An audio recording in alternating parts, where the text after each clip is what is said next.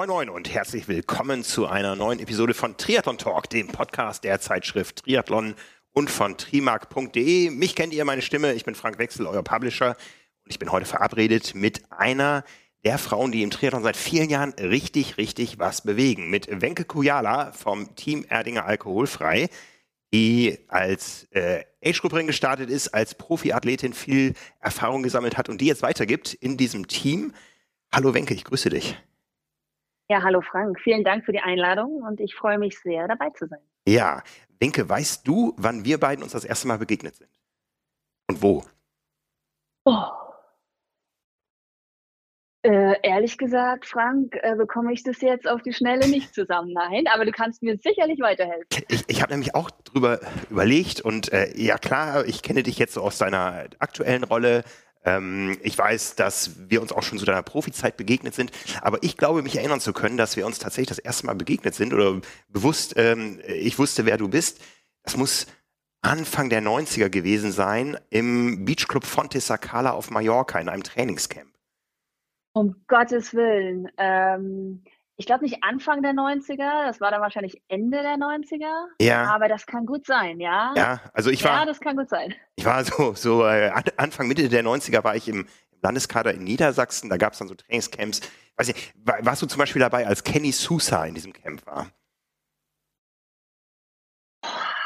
Weißt du noch, wer Kenny Sousa war? Ja, das weiß ich, das weiß ich. Ich bin so alt, dass ich das in der Tat noch weiß.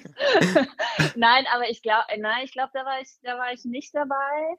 Aber ich erinnere mich gut an den Beachclub von Sacala und ich erinnere mich auch immer, ah, ich erinnere mich sehr gut daran, dass dort immer wahnsinnig viel los war und viele ähm, inspirierende Leute einfach auch unterwegs waren. Ja, ja, ja, das waren sie. Kenny Sousa, für die, die es nicht wissen, das war der Duathlet schlechthin aus den USA, Anfang der 90er Jahre und der ist äh, vor allen Dingen dadurch aufgefallen, dass er in Tanga-Badehosen seine Duathlons bestritten ja, jeder muss sich irgendwie in Szene setzen, oder? genau, die, die Zeiten haben sich gewandelt im Triathlon und äh, ich glaube, wir beide haben sowohl viel Wandel erlebt, vielleicht auch hier und da einen kleinen Wandel immer mit angestoßen. Ja, reden, reden wir über deine jetzige Rolle. Du bist äh, ja verantwortlich für das Team Erdinger Alkoholfrei oder es heißt, glaube ich, Erdinger Active Team inzwischen. Da gibt es ganz viele Age-Grupper, da gibt es Profis. Ähm, erzähl mal, was, was, was ist deine Rolle, was ist deine Aufgabe?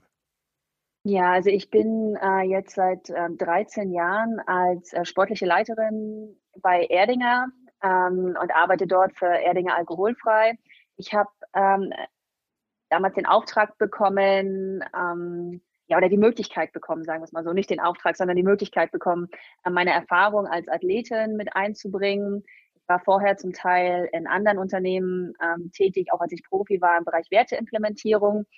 Und äh, krankheitsbedingt ja, bin ich im Sport einfach so ein bisschen zurückgetreten und habe dann über Wolfgang Kufner, über unseren Marketingleiter einfach die Chance bekommen, ja, so ein bisschen andere Rolle nochmal mit einzunehmen. Es wurde damals eine Stelle geschaffen, ähm, um eine Teamstruktur herauszuarbeiten ähm, und so, dass wir nicht nur bei vielen Athleten als ähm, Hauptsponsor tätig sind oder als Hauptsponsor auftreten, sondern eben auch eine Art äh, Team darstellen.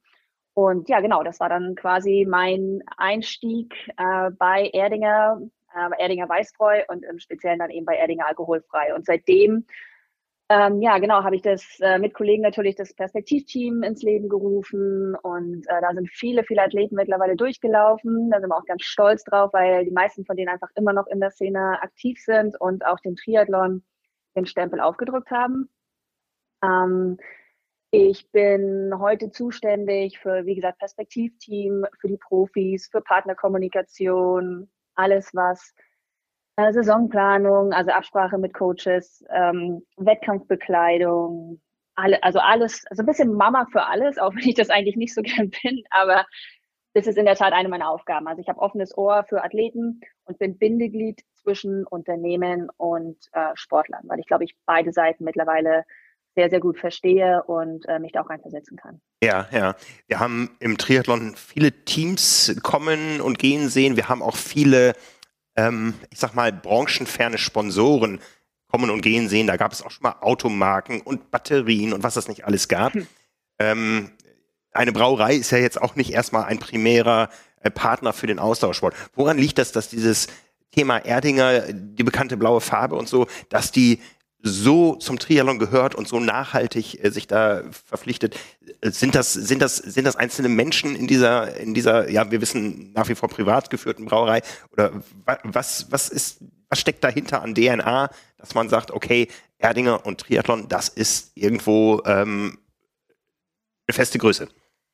Ja, das ist eine sehr, sehr gute Frage. Also wir sind, wie du schon selbst gesagt hast, immer noch Eigentümer geführt. Also der Herr Brombach ist 82 Jahre alt, bei 83 und ist einfach ähm, Sportler mit Leib und Seele selbst gewesen. Und er hat eine Leidenschaft dafür, einfach auch gute, ehrliche Arbeit ähm, anzuerkennen. Also so funktioniert er, so arbeitet er. Und ich glaube, darum funktioniert es halt auch einfach im Sport, im Speziellen mit dem Ausdauersport.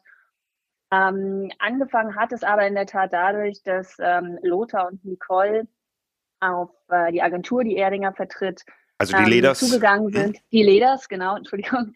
Ähm, und äh, man dort eine, eine Art der Kooperation gesucht hat, die auch sehr schnell gefunden hat. Und so ist diese Erfolgsgeschichte gestartet.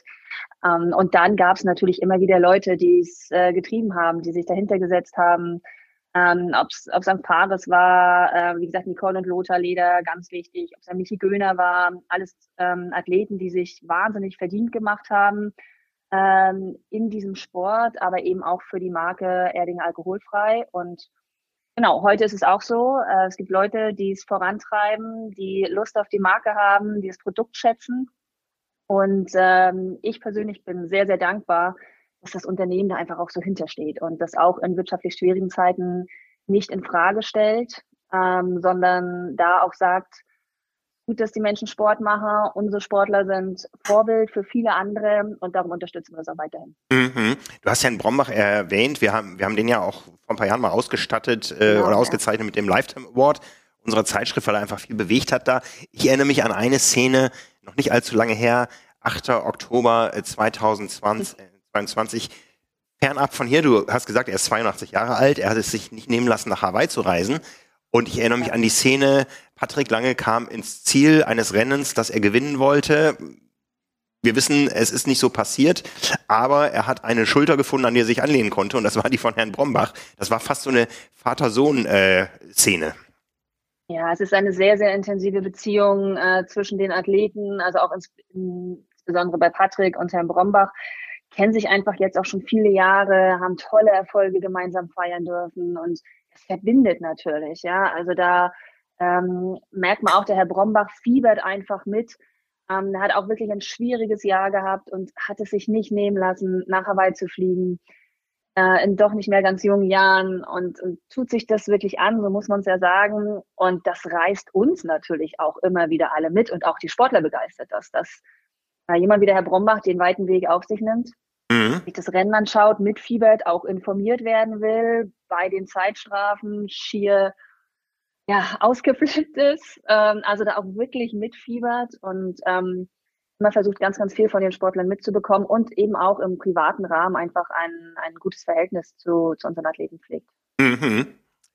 Kann man ja sagen, die Sportwelt ist weit gefasst. In Bayern ähm, gibt es viel Wintersport. Wenn ich jetzt so auf eure Website schaue, ihr habt dort zehn Profisportler oder Elitesportler, sage ich mal, wenn wir von Perspektivthemen äh, mal absehen. Mhm. Äh, das sind sieben Triathleten, zwei Frauen und fünf Männer und drei Biathleten. Was ist das für eine Kombination, Triathlon und Biathlon? Wie, wie naja, kommt es zu also diesen Sportarten? Ja, ja, wir sind ja, also haben ja auch eine Historie im Biathlonsport, haben den lange unterstützt, äh, haben auch das TV-Präsenting gehabt, ähm, haben ja auch da mit Michi Greis, Andi Birnbacher, Magdalena Neuner, wahnsinnige, äh, wahnsinnig gute, starke und auch inspirierende Athleten gehabt, äh, die die Menschen begeistert haben. Ähm, haben uns dort in den letzten Jahren einfach so ein bisschen ähm, rausgezogen aus diversen Gründen. Aber ähm, die Athleten, mit denen wir arbeiten und äh, die, die weiter aktiv sind und mit denen wir bestehende Verträge haben, mit denen ja, erfolgt die Kooperation natürlich nach wie vor. Äh, es ist ein toller Sport, ähm, eben auch äh, sehr athletisch, wird sehr, sehr viel abverlangt von den, ähm, von den Sportlerinnen und Sportlern. Und ähm, ja, wir sind von Franzi, Vanessa und Lukas mehr als überzeugt und freuen uns, dass sie Teil des Teams sind. Ja, ja. Wer das nicht so mitverfolgt hat, es gab immer wieder auch Einzelstarts auf der Radstrecke in einer Staffel in Rot von genau, Biathleten, ja. Äh, die dann aber mit äh, Radzeiten um die vier Stunden zwanzig da durchgegangen sind. Also das sind tatsächlich ähm, ja, ähnlich wie wir es im Triathlon jetzt zuletzt von den Ruderern gesehen haben, Menschen, die eine gewaltige Maschine mitbringen und äh, das, wenn man sie aufs Rad setzt, auch, auch umsetzen können. Ja, definitiv. Also auch Vanessa ist jemand, äh, also Vanessa Hinz, die immer wieder ähm, am Chiemsee-Triathlon zum Beispiel am an der Startlinie steht und dort aktiv ist. Also sie lässt sich das nicht nehmen und wir versuchen auch jedes Mal, Mensch, hat nicht jemand Lust in Rot einen gewissen Teil mit zu übernehmen. Ist ähm, nicht ganz äh, einfach in der laufenden Saison, aber spätestens, wenn es in Richtung Karriereende geht, ähm, ist jeder mal dabei, weil sie das Rennen äh, wahnsinnig toll finden, weil sie natürlich auch so ein bisschen reinschnuppern wollen, was machen da eigentlich die Triathleten, weil da gibt es schon einen engen Austausch. Also der ein oder andere Athlet, wie zum Beispiel ähm, Andi Dreiz, ist äh, viel mit den Biathleten auch unterwegs, trainiert dort gern mit, holt sich Tipps und Tricks. Mhm. Äh, da gibt es schon einen engen Austausch. Okay, okay, prima.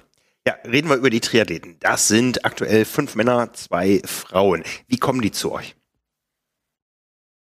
Ähm, also in der Regel, das habe ich ja vorhin schon äh, ganz kurz angeschnitten, versuchen wir über ein Perspektivteam ähm, junge Athleten an Bord zu bekommen, früh an Bord zu bekommen ähm, die ein bisschen oder die aufzubauen über einen Zeitraum von zwei bis drei Jahren und ihnen dort einfach mal die Möglichkeit zu geben, wie ist es, ins Profileben reinzuschnuppern? Ist es wirklich so, wie man sich das gedacht hat? Kann man sich damit arrangieren? Möchte man so viel unterwegs sein? Möchte man so viel für seine Partner tun? Oder denkt man sich danach doch, hm, weiß ich nicht, vielleicht langt es nicht ganz leistungsmäßig oder es ist doch nichts für mich, ich möchte lieber im Job durchstarten. Mhm. Ähm, Genau, und ähm, viele von den Athleten oder eigentlich ist unser Anspruch, dass wir unser Profiteam aus dem Perspektivteam bedienen. Ähm, Frederik Funk, Florian Angert, Andi Dreiz ähm, und auch Dani sind diesen Weg gegangen. Bei äh, Caro und Patrick, äh, die haben wir geholt, als sie ein bisschen älter waren, also nicht mehr fürs Perspektivteam quasi geeignet waren, äh, weil die sind meistens dann sehr jung. Äh, genau, aber bei, bei Patrick und Caro, die haben wir quasi im, ja, mitten in ihrer Karriere zu uns geholt, weil wir das Gefühl hatten, wir brauchten individuelle Verstärkung an der Stelle und zu dem Zeitpunkt. Du sagst, du hast sie geholt äh, oder ihr habt sie geholt. Äh, wie viele Initiativbewerbungen bekommst du auf den Tisch? ja, also so im Jahresverlauf 80 bis 100.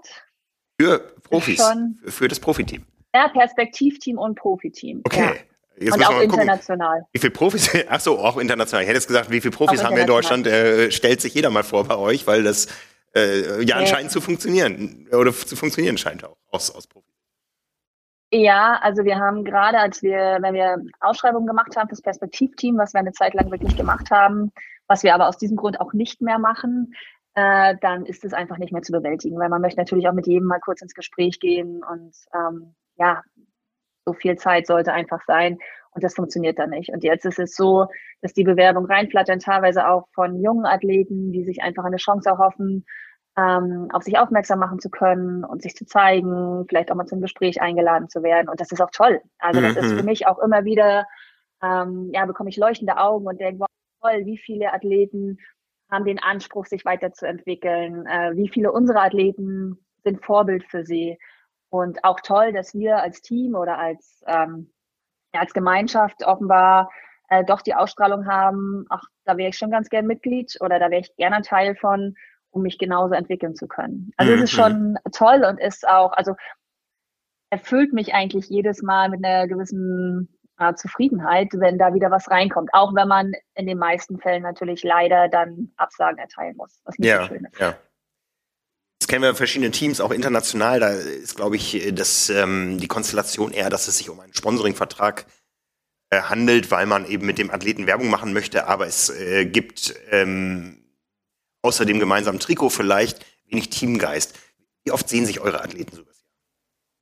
Also ich bin ganz ehrlich, Frank, unsere Athleten sehen sich viel zu wenig. Ähm, mal, es wäre toll, wenn man das intensivieren könnte. Es ist durch, ähm, durch die letzten Jahre Covid einfach auch viel verloren gegangen, was wieder herausgearbeitet werden muss. Wir haben mittlerweile die Herausforderung, dass sich, also dass es keine Off-Season mehr gibt oder quasi keine Off-Season.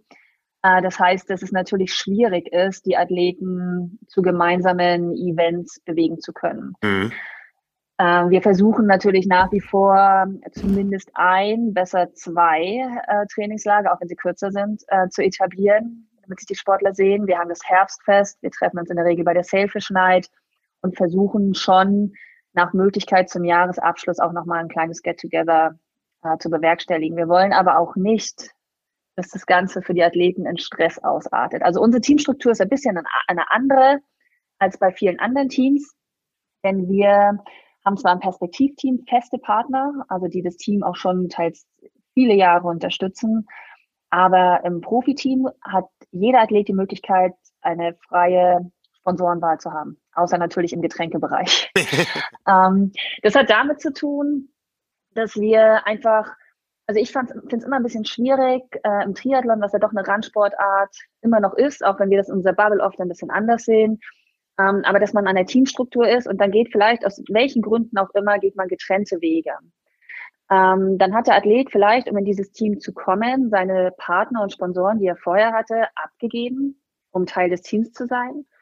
Dann muss man vielleicht die Zusammenarbeit innerhalb des Teams beenden. Und dann steht der Athlet aber wieder ohne Partner da, die er sich vorher vielleicht schon aufgebaut hat. Und mhm. finde ich ganz schwierig. Äh, das geht sicherlich im Radsport, das geht in anderen Sportarten, funktioniert es wahnsinnig gut. Triathlon, einer recht jungen und kleinen Sportart, braucht es vielleicht noch ein paar Jahre, beziehungsweise finde ich es auch gut, dass man den Athleten die Möglichkeit gibt, ihre eigene Marke zu kreieren. Auch das ist sicherlich ein Unterschied äh, zu vielen anderen Sportarten. Aber die hat man im Triathlon. Es sind mhm. Individualisten, die wollen alle ihre eigene Geschichte erzählen. Ähm, und ich glaube oder wir sind der Meinung, dass man das viel, viel besser kann, wenn man wirklich mit den Partnern zusammenarbeitet, von denen man überzeugt ist, mit denen man arbeiten möchte, da dann auch wirklich hintersteht Genau, und äh, damit geben wir den Athleten viele, viele Freiheiten, natürlich auch nochmal deutlich bessere Verdienstmöglichkeiten, da mache ich gar kein Hehl draus. Ähm, sorgt dann am Ende vielleicht auch nochmal für ein bisschen mehr Zufriedenheit.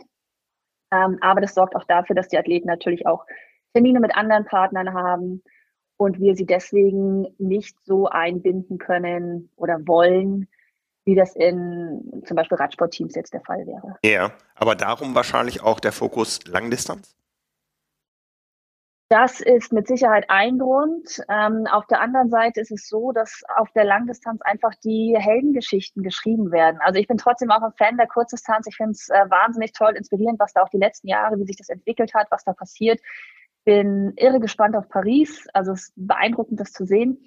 Ähm, aber natürlich identifizieren sich die meisten schon über die Athleten auf der Langdistanz. Und auch uns als Partner fällt es wesentlich leichter, äh, die Geschichten über Mittel- und Langdistanzathleten äh, zu erzählen und die mit den Athleten auch gemeinsam herauszuarbeiten, weil mhm. sie einfach viel mehr Individualität haben. Ja, ja, ja.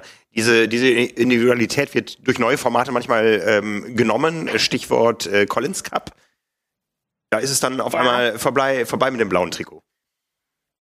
Ja, ich meine, es ist ja immer noch blau. Ja, ein bisschen ja. anders. ähm, ja, da müssen wir uns aber auch ähm, einfach müssen wir schauen, wie entwickelt sich das weiter. Ähm, es ist immer gut, wenn neue, neue Player in den Sport kommen und den Sport einfach ein bisschen größer machen. Deswegen werden wir uns mit Sicherheit nicht dagegen stellen. Aber ja, klar, man muss es weiter beobachten, auch schauen, was passiert.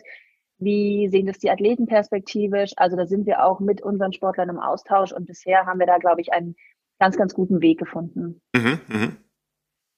Ja, neue Wege, gutes Stichwort. Äh, wir haben beide viel im Vorfeld schon mal uns ausgetauscht was erwartet uns dieses Jahr auf Hawaii. Da ändert sich vieles. Du hast sogar am Tag vor dem ersten Renntag, äh, wo dann äh, aus eurer Sicht dann wieder Bleimel am Start war, äh, noch ein Interview gegeben, was von unserer Live-Show. Gehen wir mal zurück. Wie war Hawaii aus eurer Sicht, aus deiner Sicht? Also ich bin, das habe ich auch in der Live-Show bei euch schon gesagt, ich bin mit einer sehr, sehr großen Skepsis nach Hawaii geflogen. Ähm, ich konnte mir nicht wirklich vorstellen, wie voll diese Insel sein wird, wie hoch die Preise sein werden. Äh, man hat die schlimmsten Geschichten im Vorfeld gehört und sich wahrscheinlich auch selbst ausgemalt. Und ja, und ich bin auch ganz ehrlich, ich habe gedacht, boah, zwei Renntage, das, boah, das wird so anstrengend, das ist ja verrückt. Ähm, in dem Moment, als wir gelandet sind, oder beziehungsweise am nächsten Morgen, war das Gefühl ein völlig anderes. Also ich hatte nicht das Gefühl, natürlich war die Insel voll, aber man ist sofort, oder ich persönlich bin sofort ähm, in, in, diesen, in dieses Gefühl gekommen, ähm, okay, hier ist Triathlon, hier wird was Großes stattfinden. Ähm, wir haben sehr, sehr starke Athleten, also nicht nur wir, sondern allgemein, wir sind halt die weltbesten Athleten gerade am Start und davon, ja, das nimmt einen halt sofort wirklich, wirklich gefangen. Und so sehe ich das jetzt auch im Nachgang. Es war eine Wahnsinnschance, äh, zwei Renntage zu haben. Ich glaube, die Frauen haben eine irre Plattform bekommen. Ich bin auch total Freund davon, dass die Frauen am Donnerstag starten. Äh, Finde ich, finde ich gut. Ähm, und ich glaube, wenn die Frauen eins gezeigt haben, ist, dass die Aufmerksamkeit trotzdem groß war, dass sie viel Zeit in den Medien bekommen haben, dass viel über sie geredet wurde, über das Rennen geredet wurde, man das Rennen deutlich besser verfolgen konnte. Und ja, also rückblickend war Hawaii ein, ein totaler Erfolg und auch ein Gewinn für den Sport, würde ich sagen. Mhm. mhm. Du, du hattest jetzt aus, aus deiner Squad, ich glaube, drei Männer und eine Frau am Start. Äh, wir haben ja auch schon mal auf unseren Kanälen gesagt, wie wäre es, wenn man den Tag jetzt tauschen würde, dass die Männer donnerstags antreten würden, die Frauen samstags. Ähm, es wird wahrscheinlich immer so sein, weil, oder auf absehbare Zeit so sein, weil es eben doch viel mehr Männer gibt als Frauen, dass sich daran nichts ändert. Ähm, auch bei euch ist eben diese, diese zahlenmäßige Verteilung so da. Was sagst du? Soll es so bleiben? Frauen donnerstags, Männer samstags? Ja, ist eine ganz interessante Diskussion. Also ich bin ja absolut jemand, der sich schon auch für Frauen einsetzt. Wir hatten eine Zeit lang sogar äh, fast gleich viele Männer wie Frauen im Team, haben das auch im Perspektivteam nach wie vor so, dass wir gleich viele Männern und Frauen die Chance geben. Da sind zwei und Aber, zwei. Mhm. Zwei und zwei, genau. Aber am Ende des Tages muss man sagen, ist die Leistungsdichte bei den Männern schon noch um einiges höher. Ähm, und deswegen finde ich es auch richtig so, dass das Männerrennen am Samstag ist, die Frauen die erste Aufmerksamkeit quasi abschöpfen können, was ja sehr, sehr gut ist. Ähm, und die Männer dann quasi die Krone aufsetzen. Also ich, nee, ich habe nichts oder ich habe auch viel darüber nachgedacht. Ich glaube nicht, dass sich das in den nächsten ein, zwei, drei Jahren ändern wird. Vielleicht. Aber ich glaube nicht, dass ich das zwingend muss und dass die Frauen trotzdem genauso davon profitieren. Ich meine, mhm. letzten Endes, Frank, ist das eine Grundsatzdiskussion. Müssen Frauen letzten Endes immer das, genau das Gleiche bekommen wie die Männer? Ähm, ich habe auch mit meinem Mann, äh, der im Eishockey tätig ist, heiße Diskussion über so etwas. Ähm, aber man muss ganz ehrlich sagen, solange die, die Männerrennen so viel dichter besetzt sind und es auch wirklich noch so viel mehr Männer gibt, die den Sport ausüben, ähm, glaube ich, ist die Verteilung so sehr, sehr gut. Das heißt nicht, dass es sich nicht wandeln kann. Und ich glaube mhm. auch, dass es eine Riesenchance für den Frauensport generell ist, wenn jetzt am Donnerstag das Rennen ähm, einfach separat auch übertragen wird und separat stattfindet. Ähm, aber Stand heute wäre ich sagen, emotionslos, aber ich finde es so gut, wie es jetzt gerade ist. Ja, ja. Ich erinnere mich äh, so ein bisschen gerade an, ans Thema Schwimmen, wo ich ja auch viele Meisterschaften verfolgt habe. Es ging immer los. Erster Finaltag, 400 Meter Freistil, Paul Biedermann. Alle haben geguckt, was macht Paul Biedermann. War er gut? War das ganze Team die ganze Woche gut? Äh, ging es da in die Hose? Äh, war, war, war das Team insgesamt blockiert und es war immer so ein Fingerzeig. Wie, wie groß ist der Druck auf, einen, auf einer Daniela Bleimel, wenn sie an einem Donnerstag starten muss für die, für die drei Männer, die am Samstag nachlegen?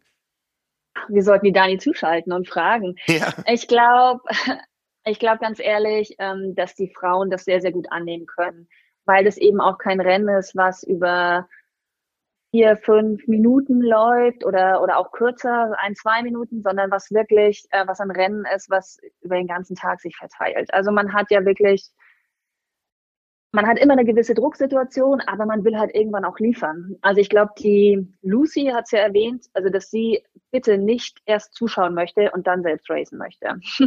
und so wäre ich genau. Also würde ich auch denken, äh, bitte, ich möchte es jetzt hier rumhaben, Haken hintersetzen und dann kann ich die Zeit danach auch genießen.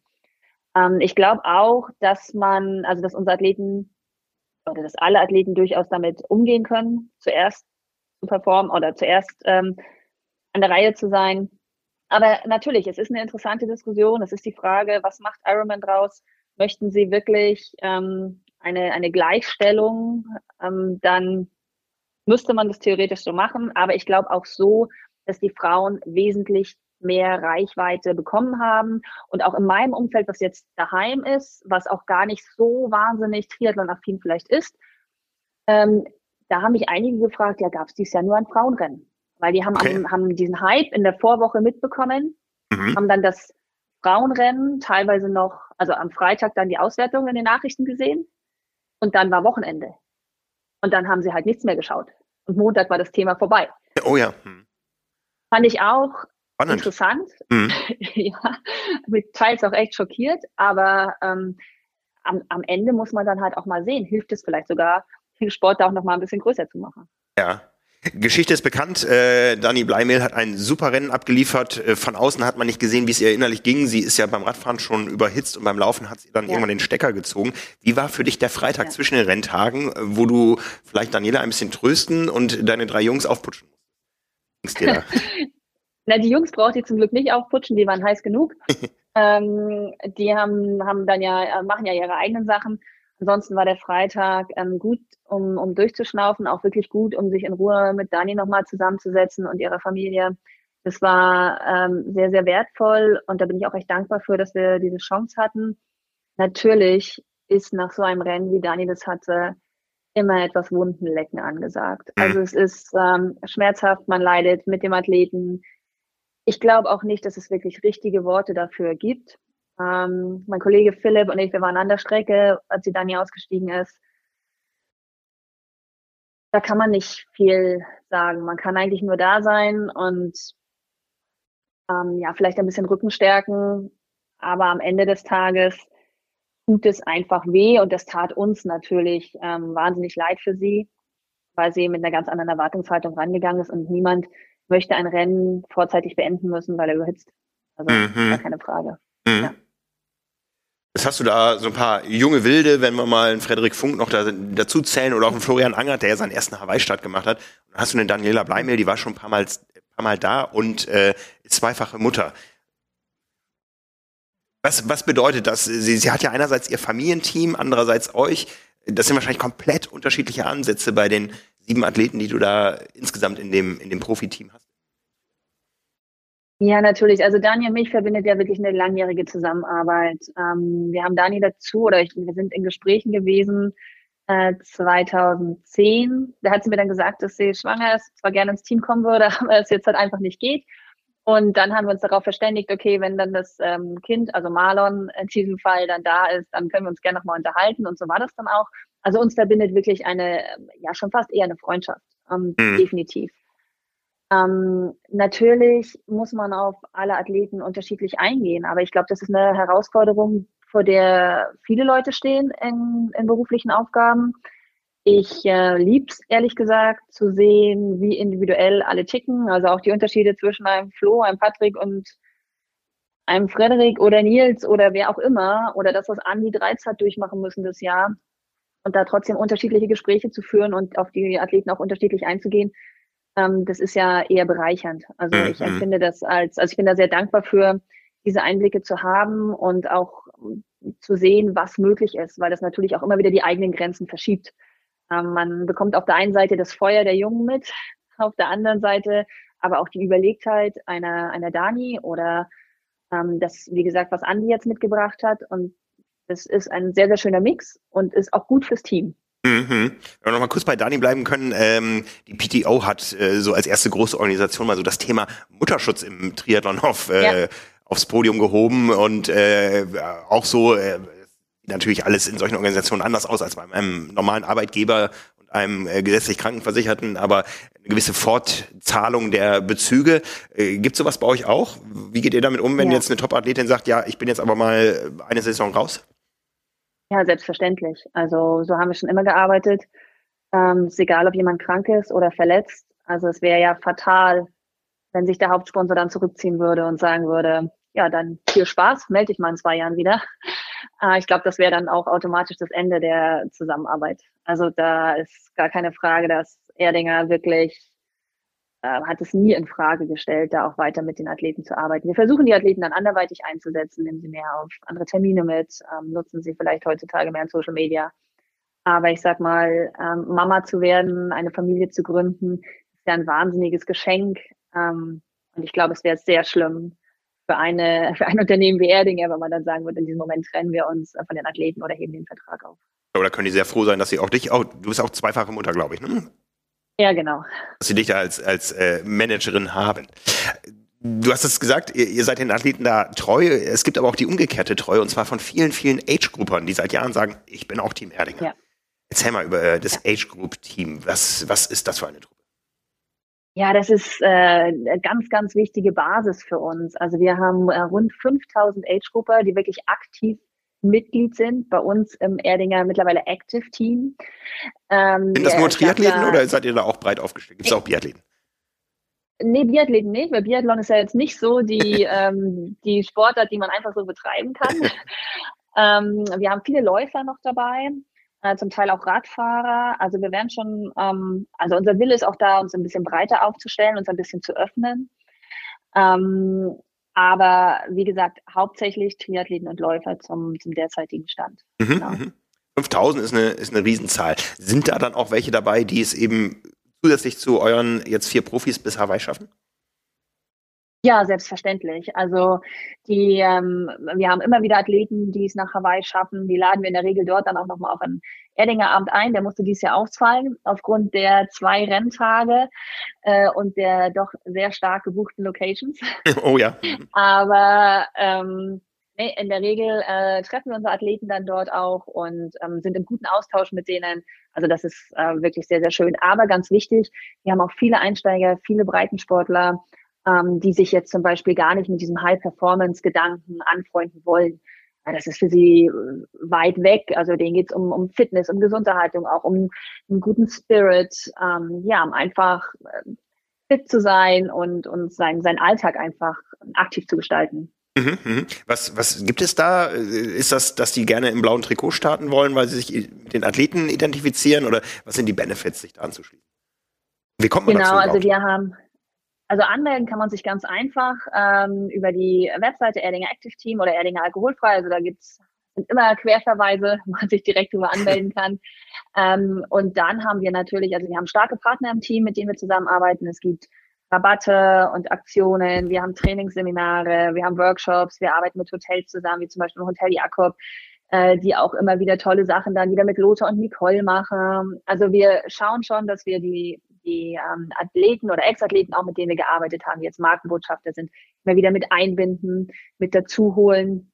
Ähm, man kann für jeden Lauf, jede Veranstaltung, die man gemacht hat, äh, Punkte sammeln, die dann wiederum in unserem Fanshop einlösen, ähm, eigene Kollektionen äh, ordern, also die wirklich nur für Teammitglieder sind ja, wie gesagt, unsere Athletentreffen. Es gibt viele Gewinnspiele, viele Startplätze, die man äh, abgreifen kann, wie zum Beispiel zum Berlin-Marathon auch, was ja wirklich auch immer ein Highlight ist, oder ein Challenge Rot. Also genau, alle Partner, alle Veranstaltungen, mit denen wir arbeiten, davon profitieren eigentlich diese Mitglieder. Und das ist, glaube ich, schon ein, ein großer großer Benefit, ja. Ja, ich habe ich hab selber genießen dürfen als Gast. Ich äh, war hier beim Hamburg-Marathon im April und äh, ihr habt eine eigene Kleiderbeutelaufbewahrung.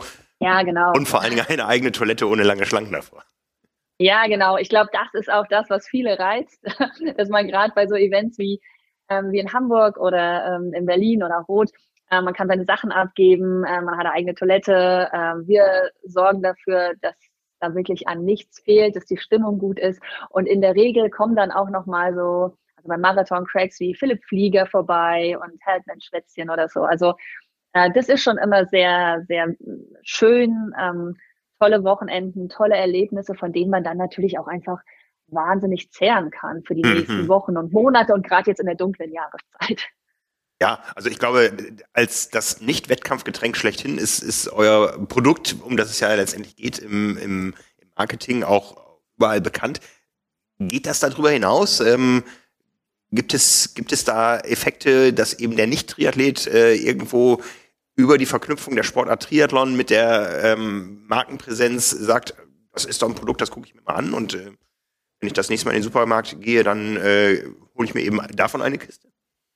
Ja, definitiv. Also wir haben ähm, wirklich auch die zwei Jahre Corona so gelitten, weil wir einfach nicht mehr oder schwer, es schwer hatten, an die Leute zu kommen. Wenn du einmal nach einem tollen Event oder nach einem Event, nach einer sportlichen Belastung ein kühles Erdinger alkoholfrei getrunken hast, und das ist keine Werbung, ich empfinde es wirklich so, dann willst du danach nichts anderes mehr. Das tut einfach so gut und es ist so erfrischend. Ähm, und wenn du das natürlich das erste Mal hast und du läufst vielleicht deinen ersten Marathon oder Halbmarathon und bist dann ganz stolz auf dich oder auch deinen ersten Firmenlauf, ähm, dann verbind, äh, verbindest du das mit, mit sehr, sehr guten Gefühlen und Emotionen. Und wenn du das Produkt das nächste Mal siehst, dann wirst du wahrscheinlich zugreifen. Oder die Chance ist zumindest da. Gibt es ähnliche Aktionen im äh, alkoholischen Bereich? Ähm, weiß nicht, ob du es mal gehört hast. Ich habe noch nie in meinem Leben Alkohol getrunken, habe es auch nicht vor. Also halte das irgendwie für so eine unnütze Erfindung und bin ganz froh, dass es äh, eben auch alkoholfreie Pendants gibt. Aber gibt es sowas ähnliches, was ihr mit dem Team Erdinger alkoholfrei macht, auch im ganz anderen Bereichen ähm, von der Hausmarke? Ja, also von der Dachmarke gibt es natürlich Dachmarke? auch immer wieder Aktionen, um die, ähm, um die User wirklich auch emotional zu binden, natürlich. Also wir haben da auch Abfloßfahrt und auch dort tolle Events. Ähm, aber ich glaube, wer Erdinger, egal ob Dachmarke oder alkoholfrei, also wer wirklich mal dran gefallen gefunden hat, ähm, der, der liebt es auch weiterhin. Also ich meine, wir haben jetzt ein neues Produkt letztes Jahr nochmal rausgebracht. Äh, das ist eher ein, ein helles Bier und auch ein, äh, ein Radler, ähm, weil immer weniger Menschen einfach Weißbier trinken. Ähm, und das ist sensationell gut. Das, das kommt wirklich gut an und ähm, da gibt's natürlich dann auch schöne, tolle Events, aber das wird schon auch mal ganz klar getrennt vom sportlichen Bereich, wo alkoholfrei angesiedelt ist. Hm. Seht ihr euch so ein bisschen als Vorreiter? Wir wissen ja alle, wer sich im Triathlon auskennt, ähm, auch die deutsche Triathlon-Bundesliga wird von einem alkoholfreien Bier gesponsert und äh, äh, auch der große Veranstalter Ironman hat inzwischen eine Partnerschaft. Da denkst du wahrscheinlich immer, oh Gott, oh Gott, oh Gott, wie geht jetzt die Siegerehrung aus? Da steht mein Athlet und der bekommt aber gleich irgendwas anderes in die Hand. Na, zum Glück wissen unsere Athleten sehr gut, was sie dann zu tun haben und was sie nicht tun sollten. ähm, Nein, also Angst haben wir da natürlich nicht. Es ist ja toll, also wie du selbst sagst, ähm, alkoholfreies Bier mit Sport in Verbindung zu bringen, also auch die ganzen Vorteile, ist ja nur schlüssig. Ähm, natürlich würde es uns freuen, wenn wir weiterhin der einzige Player auf dem Markt wären, aber auf der anderen Seite muss man sich dadurch natürlich auch bewegen, muss sich ein bisschen ähm, neu erfinden. Es ist immer auch, Wettbewerb ist immer auch eine Chance. Und so muss man das, glaube ich, ähm, sehen. Und am Ende des Tages die Menschen mehr Sport machen und mehr alkoholfreies Bier trinken, ist es doch toll. Viel besser, als wenn sie jetzt ähm, ja, keinen Sport machen würden oder nur, nur Alkohol trinken würden, bin ich voll bei normales, dir. Genau, nur Alkohol trinken würden, genau. wir, wir, kennen alle diese Rituale mit diesen riesen äh, Gläsern im, im, im Zielbereich. Ja. Äh, ihr seid da sicher auch bei einigen Veranstaltungen affiner als bei anderen oder da habt ihr mehr Möglichkeiten in Rot zum Beispiel. Gibt es da eine Vorschrift, ja. wie die Athleten sich mit diesem Glas verhalten sollen? Erstmal nippen und dann schütten oder? Nee, also wir verstehen, äh, die meisten trinken wirklich intuitiv, wirklich erstmal einen Schluck, was sehr, sehr schön ist. Ähm, dann gibt's natürlich Leute wie Magnus Ditlev, der es einfach, also der wirklich nochmal üben muss, über seinen Kopf zu schützen und nicht äh, ins Leere. ähm, aber die Athleten wissen wirklich ganz genau, also es gibt kein äh, konkretes Briefing. Wenn sie es nicht trinken möchten, äh, müssten sie es jetzt nicht, aber sie dürfen sehr gern. Und natürlich muss man auch sagen, wir nehmen da schon auch äh, gewisse Rücksicht, äh, wenn ich an, an Anne denke, Anne Haupt, die Rot gewonnen hat und auch von der Brauerei unterstützt wird. Natürlich nimmt sie das Glas dann nicht an. Und das ist auch äh, vollkommen in Ordnung, haben wir vollstes Verständnis für, hat der Herr Brombach auch Verständnis für. Ähm, alles gut und schön. Also wir werden es niemanden aufzwingen und auch die Athleten, die bei uns sind, sind hoffentlich auch deswegen bei uns, weil sie das Produkt äh, gut finden und dahinter stehen und nicht, weil ihnen gesagt wird, du hast es jetzt aber gut zu finden. Mhm, mhm. Wie viele internationale Athleten haben dich schon gefragt, darf ich das Glas mitnehmen? Oh, ich glaube, das verschwindet dann einfach. okay. ja, äh, es gibt viele kleine Firmen, die im Triathlon unterwegs sind und da eine große Bedeutung haben, aber die einfach nicht die Kraft haben, äh, sich auch darüber hinaus in Szene zu setzen. Ich erinnere mich an viele Werbespots, vor allem mit, äh, mit den Leders, ähm, die im Fernsehen gelaufen sind. Worauf zahlt das mehr ein? Auf die Marke oder auf den Sport? Oder auf beides? Sehr, sehr gute Frage.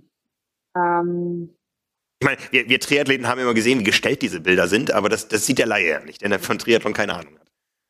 Ja, ich glaube wirklich, äh, generell ist es gut, wenn man den Sport ähm, populärer machen kann und es zahlt am Ende wahrscheinlich wirklich auf beides ein.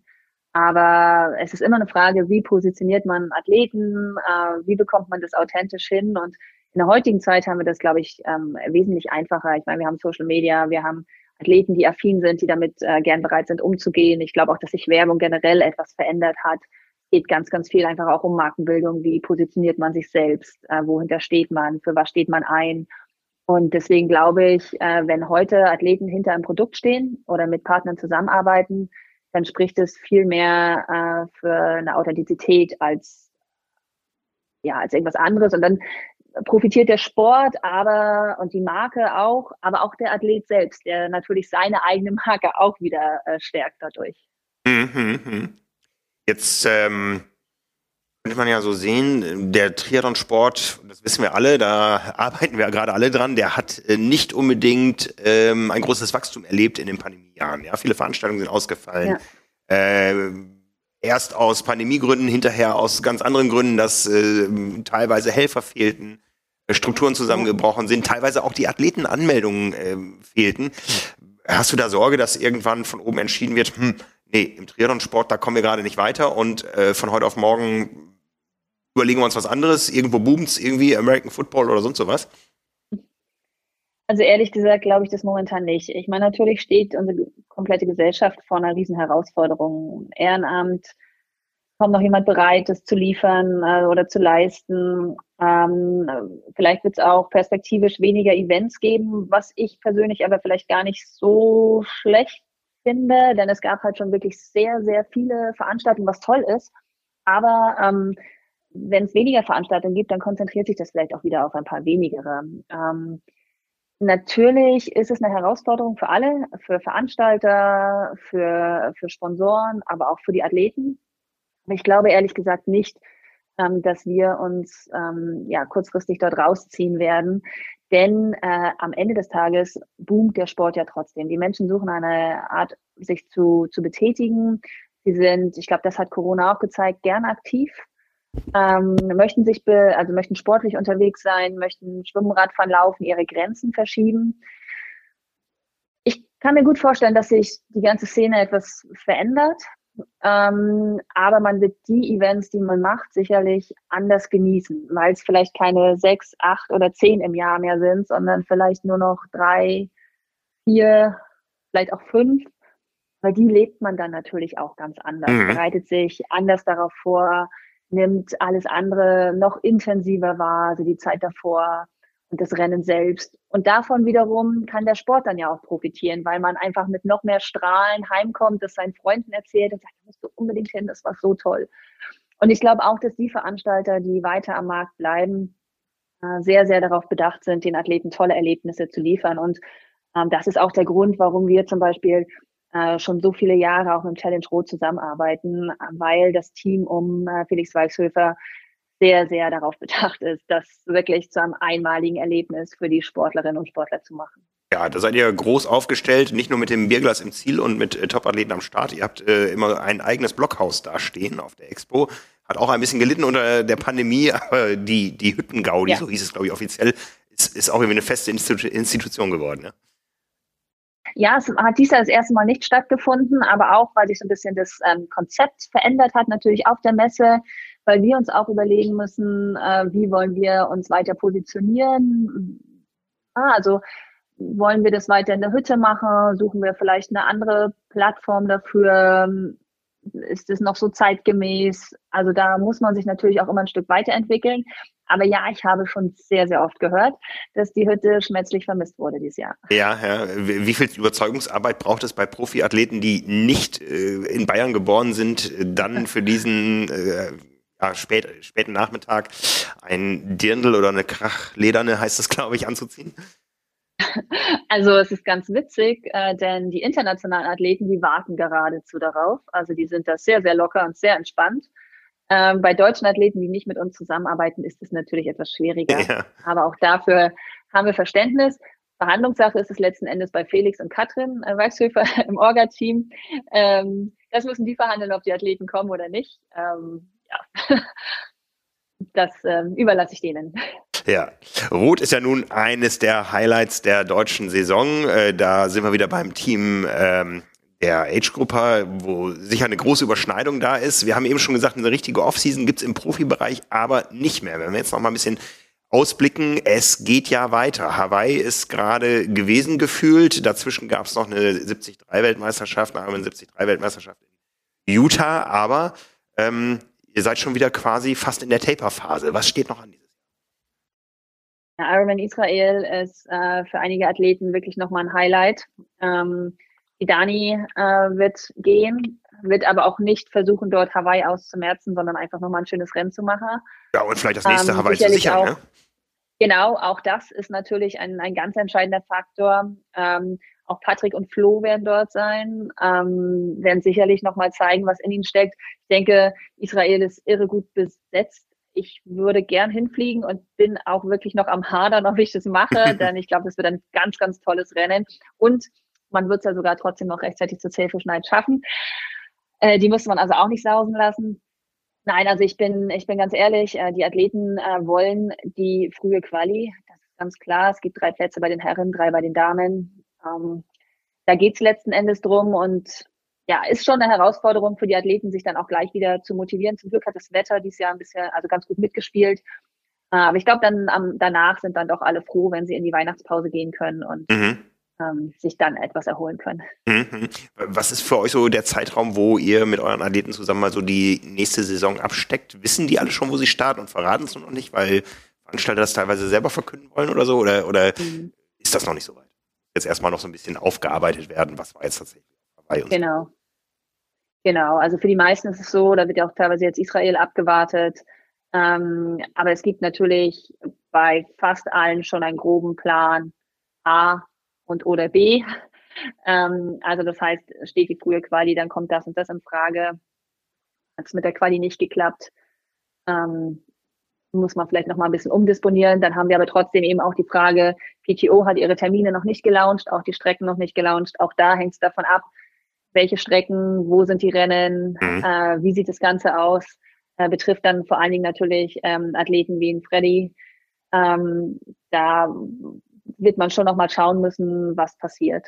Mhm. Also es ist noch ein bisschen in der Schwebe, aber ähm, die Gespräche laufen und ähm, ich glaube, man kann sich da wirklich jetzt schon auf die Saison 2023 freuen. Also es verspricht wirklich auch da wieder eine sehr, sehr ansprechende Saison zu sein mit Challenge-Rennen, mit Ironman-Rennen, mit auch kleineren lokalen Rennen. Da legt zum Beispiel auch Patrick sehr, sehr viel Wert drauf. Ist echt immer schön zu sehen. Auch Caro ähm, und dann aber natürlich auch mit den Highlights in Lahti in Finnland und äh, Hawaii hoffentlich. Ja, ja. Jetzt kann man ja so zwei grobe Strategien äh, könnte man da zugrunde legen. Die eine ist, wir wollen die maximale Aufmerksamkeit bei einem Event und da richtig rocken. Äh, die andere wäre, ähm, äh, ich möchte die Athleten lieber verteilen, dass äh, jedes Wochenende irgendwo einer von uns am Start ist. Wie viel Mitspracherecht mhm. hast du in der Saison?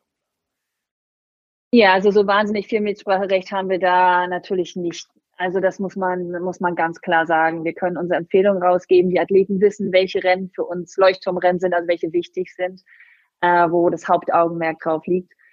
Aber ansonsten dürfen die Athleten schon entscheiden. Aber natürlich gibt es Absprachen. Also wenn wir an, an Quali-Rennen denken, wo es nur eine oder zwei Plätze gibt, dann reden wir schon miteinander. Mensch, ist das jetzt wirklich sinnvoll? dass man das aufteilt. Auf der anderen Seite bei den großen Rennen, sei es Frankfurt, sei es Rot, da freuen wir uns, äh, wenn dort wirklich äh, viele Athleten von uns am Start sind. Und mhm. da spreche ich auf der einen Seite von den Profis, aber natürlich auch von den Amateuren aus dem, aus dem Erdinger Active Team, denn das ist eben dann auch ein Miteinander und das spürt man dann einfach schon. Ja, ja. ja. Du hast eben Lachti erwähnt, da, da schlägt ja irgendwo wahrscheinlich nochmal ein zweites Herz deinerseits dafür. Ähm, äh, du hast einen Mann erwähnt, der ist Eishockeytrainer, der ist Finne. Was verbindet dich mit, mit Finnland und mit Lahti und wie siehst du dieses Rennen? Also ich freue mich wahnsinnig auf Lahti. Ähm, ich werde wahrscheinlich hinreisen, mein Mann nicht, weil er arbeiten da okay. im Eishockey. ähm, nein, ich glaube, das ist ein, ist ein tolles Rennen, das ist eine schöne Gegend. Ähm, auch zu der Jahreszeit wirklich noch absolut ansprechend. Der Juni wäre sicherlich noch mal ein bisschen schöner. Das kennst du ja auch, Frank. Mhm. Mm, ähm, nee, also ich freue mich da wirklich auf die, auf die 73 WM. Ich bin gespannt. Also natürlich ist es vom Streckenprofil ähm, her etwas schwieriger als jetzt in St. George. Aber ich bin überzeugt davon, dass man dort auch das, das Beste draus macht. Die Finnen sind generell etwas äh, zurückhaltender in ihren Emotionen. ähm, aber ich bin davon, auch da ganz fest davon überzeugt, dass dort eine gute Stimmung sein wird, weil einfach auch ein internationales Publikum, internationale Starter da sein werden. Und davon wird es ja getragen, von der Begeisterung für den Sport. Und ja, wir haben dort trotzdem eine wunderbare Landschaft, tolle Seen. Mhm. Ja. Ja. Von daher wird es ein gutes Rennen und vor allen Dingen auch aus Deutschland äh, relativ gut erreichbar. Ja, und äh, vor allen Dingen vor der Ironman WM. Ähm, wie siehst du das? Wie müsste es sein oder ist es egal und man stellt sich jedes Jahr neu drauf ein? Dieses Jahr war eben nur eine kurze Woche von drei Wochen zwischen der Ironman WM über die volle Distanz bis zur äh, 73 WM in Utah. Hm. Mhm. Was, ist so aus, aus, aus Teammanager-Sicht besser planbar und auch äh, besser vermarktbar vielleicht? Also ich kann mir ganz gut vorstellen, dass äh, die 73 WM in Lahti jetzt, also dass es vorher ist, einfach, dass es für viele nochmal ein bisschen einfacher ist, das Rennen mitzunehmen und erst dann quasi in die Vorbereitung zu gehen für, für Hawaii. Also das heißt, entweder nochmal in die Höhe zu gehen oder schon nach Texas zu gehen. Ähm, ich bin überrascht, dass dies Jahr das doch noch so viele wahrgenommen haben und vor allen Dingen die Leistungen, die dabei herausgekommen sind. Also nehmen wir zum Beispiel Magnus Ditlev, äh, das war schon wirklich Wahnsinn. Oder auch eine Lucy, die ja wirklich nochmal grandiose Ergebnisse gezeigt haben bei der 73 WM, nur drei Wochen nach Hawaii. Am Ende des Tages glaube ich, dass es von den Athleten wesentlich mehr abverlangt. Ähm, mich hat es aber trotzdem gefreut, nach Hawaii jetzt nochmal so ein Highlight zu haben. Damit habe ich auch gar nicht gerechnet, äh, dass das wirklich nochmal so toll wird. Ähm, war aber definitiv so. Ich glaube, nächstes Jahr ist es so, dass man schon eigentlich noch in seinem Wettkampfkalender in Mitteleuropa, man hat auch sowas wie Allgäu-Triathlon noch, dann kommt die 73 WM und dann geht schon, ja, dann ab da kann man schon sagen, geht jetzt der Aufgalopp quasi los äh, Richtung Hawaii. Ähm, ich glaube, es lässt sich beides gut vermarkten. Ich persönlich äh, wäre aber oder denke, für die Athleten ist es einfacher, wie es jetzt in 23 ist. Mhm, mh. Für uns auch, glaube ich. Ja, glaube ich auch. ja, wir, wir freuen uns auf äh, das Jahr, was da kommt. Erstmal äh, wünschen wir euch als Team natürlich nochmal viel Erfolg bei dem, was jetzt noch ansteht. Wie gesagt, ähm, äh, großartige Rennen stehen noch an, auch mit Athleten von euch. Äh, es ist an einem Freitag das Rennen in Israel. Wie gesagt, äh, der, das haben wir schon im Dienstagspodcast erwähnt, es gibt danach einen Sonderflieger zur Selfish Night, wo ihr auch präsent sein werdet. Ähm, es gibt auch noch Tickets für die Selfish Night, habe ich gehört. Die letzten Tickets gehen jetzt in den Verkauf. Also wer wer dich und äh, deine Athleten und uns da erleben möchte, wir verteilen ja auch wieder unsere Awards. Ähm, ja, das äh, findet ihr alles im Netz. Äh, die große Triathlon-Nacht, da freue ich mich drauf, auch vor allen Dingen dich wiederzusehen. Ja, ich freue mich auch sehr, Frank. Ähm, ja, vielen Dank auch für das äh, tolle Gespräch. Hat mir sehr gut gefallen. Und ich freue mich auf ähm, die Selfie-Schneid und alles, was dieses Jahr noch so kommt. Ja, wir sehen uns. Also, danke dir, Wenke, und äh, bis bald. Danke, bis bald.